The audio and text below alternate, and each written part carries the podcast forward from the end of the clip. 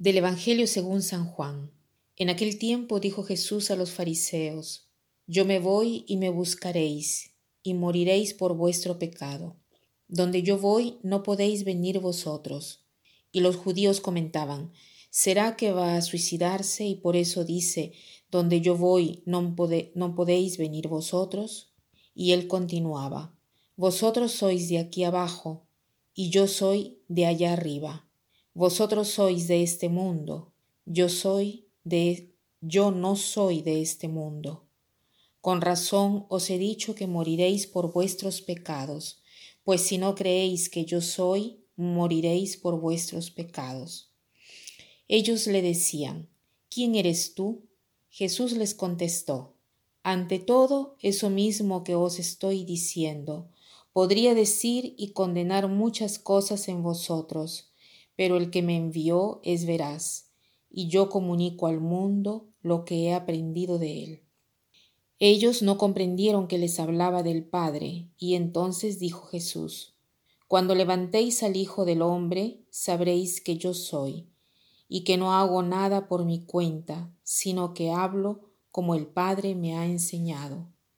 El que me envió está conmigo, no me ha dejado solo, porque yo hago siempre lo que le agrada. Cuando les exponía esto, muchos creyeron en él. Jesús hoy nos hace ver quién es el Padre. El Padre es aquel que está presente, es aquel que está a nuestro lado, es aquel que está con nosotros. En efecto, cuando en el Evangelio de Juan se dice, cuando levantó al Hijo del Hombre, sabréis que yo soy. O más adelante dice, si no creéis que yo soy, moriréis por vuestros pecados. Cuando Jesús dice yo soy, es el mismo nombre que Yahvé ha dado a sí mismo cuando se presentó a Moisés. O sea, yo soy es el nombre de Dios, el nombre más propio de Dios el nombre que nos hace entender que Dios es Padre, que Dios está junto a nosotros, a nuestro lado. Jesús es la encarnación de Dios y es el Emmanuel, el Dios con nosotros. Él es Jesús, Dios con nosotros, es nuestro Dios. Entonces, si nosotros logramos entender que Jesús es Dios y que Dios es aquel que está con nosotros, es aquel que está junto a nosotros, lograremos entender entonces nuestra identidad. En cambio, ¿por qué Jesús le dice a los escribas y a los fariseos, ustedes son de acá abajo, yo soy de allá arriba?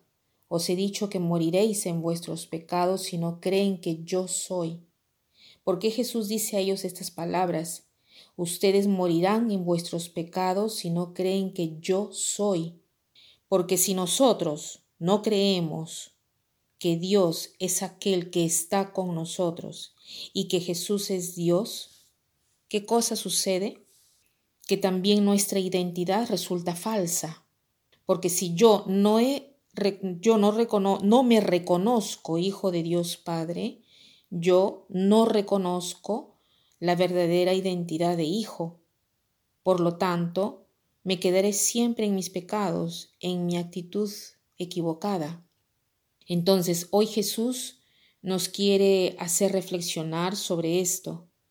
Nosotros somos hijos de Dios, que está con nosotros, un Dios que nos cuida, un Dios que está a nuestro lado, entonces nuestra identidad es de hijo premuroso, hijos que se dedican a los otros, hijos que están al lado de las personas, hijos que están presentes. Esta es la realidad que tenemos que realizar a lo largo de este día.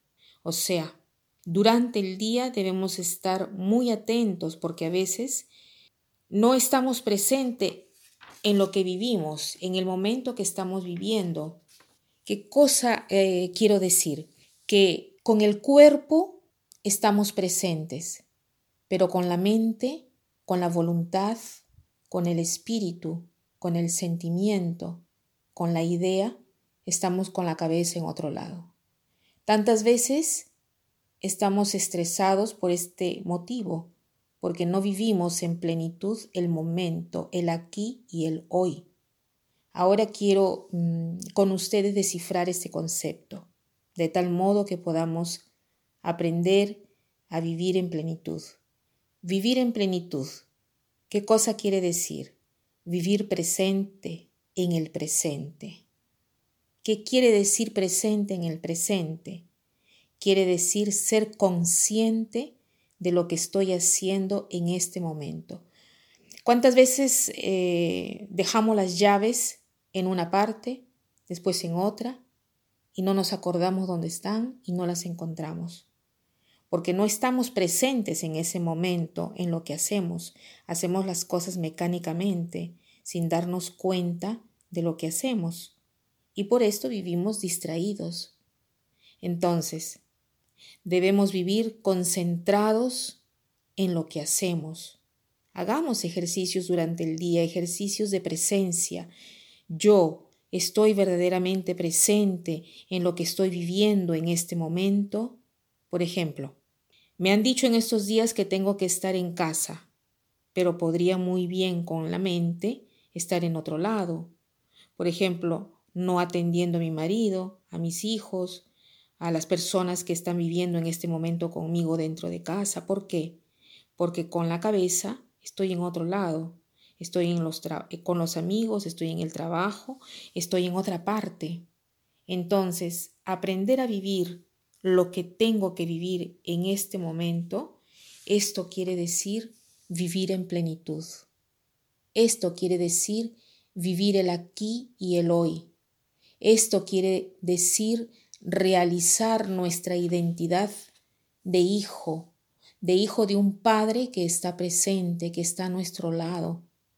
Entonces aprendamos a estar presente en la misión que el Señor nos confía momento por momento y nos podemos ejercitar tratando de pensar durante el día, yo estoy viviendo, sí, con el cuerpo estoy aquí, pero con la mente, ¿dónde estoy?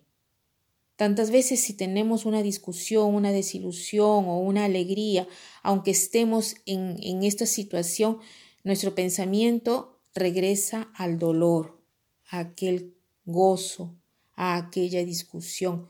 ¿Cuántas veces damos vuelta dentro de nosotros mismos cosas que nos han sucedido tiempo atrás y todavía algunas personas hasta se torturan de esto? Aprendamos a vivir el momento presente, el cual hemos sido llamados a vivir en este momento. Y para terminar, quiero citar una frase de Ralph Leroux que dice así, la caridad es una forma de presencia. No se necesita solamente dar, sino también darse. La caridad es una forma de presencia. No se necesita solamente dar, sino también darse. Que pasen un buen día.